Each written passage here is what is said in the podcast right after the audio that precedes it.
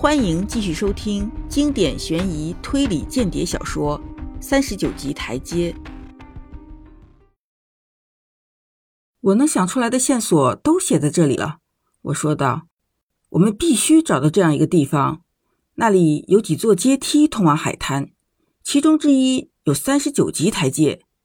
我想，这地方应该在沃什海湾到英吉利海峡之间，是一片开阔的海岸，岸边有相当高的悬崖。哦，还有，明天晚上这个地方的满潮时间是十点十七分。这时，我又想到了一个主意。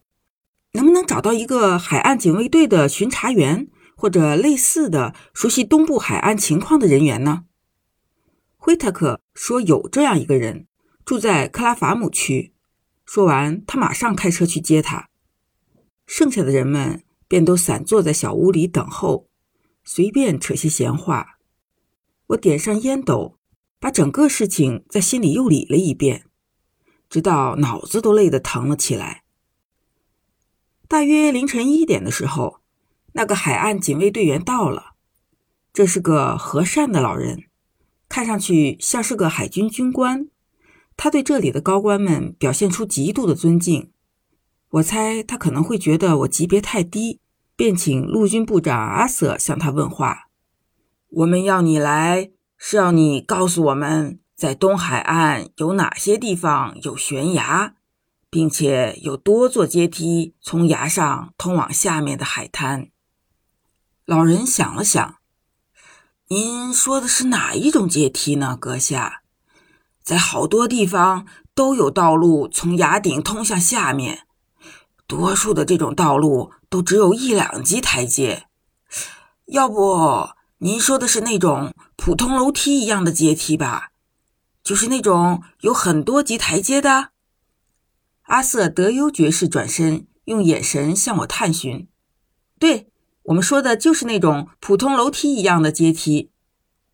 他想了一两分钟，我想不出这种地方。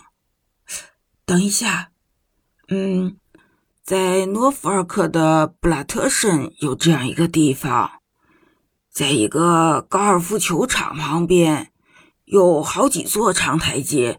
可以让男士们下去捡球的，不会是这地方。我说，另外还有好些个海军阅兵场。如果你说的是这种地方的话，每个海滨景区都有。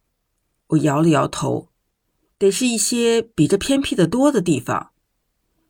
那我再想不出别的地方了，先生。不过还有个叫拉夫的地方。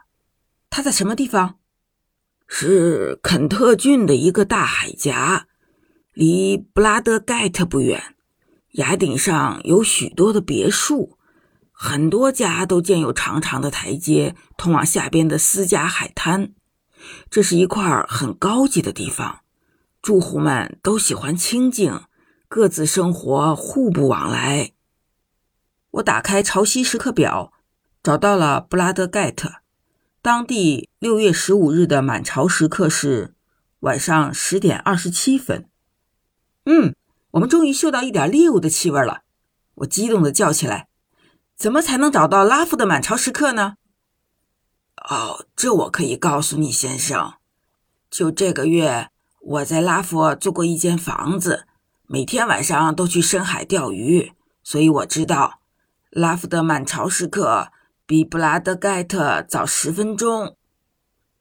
我合上潮汐时刻表，抬头环顾我周围的伙伴们。先生们，如果拉夫的那些台阶里有一个是三十九级台阶的话，这个谜就完全解开了。还有，麦克吉利弗雷先生，我可以跟你谈十分钟吗？我想我们可以为明天的行动做点准备。说来也真有点荒唐。我就这样毫不谦让地指挥起这样一起重大行动了。好在他们好像也并不介意，毕竟从这场戏一开头，我就已经进入角色并扮演主角了。何况这些聪明的高官们都有足够的知识和历练，断定我是个能够克服困难、担当重任的人。是罗伊尔首先提出授权于我。他说：“我本人很高兴把这项任务交给汉内先生全权处理。”凌晨三点半时，我的车经过月光下的树丛，风驰电掣般的驶往肯特。坐在身边的是麦克吉利弗雷手下最得力的助手斯凯福。本集播讲完毕，下集精彩继续。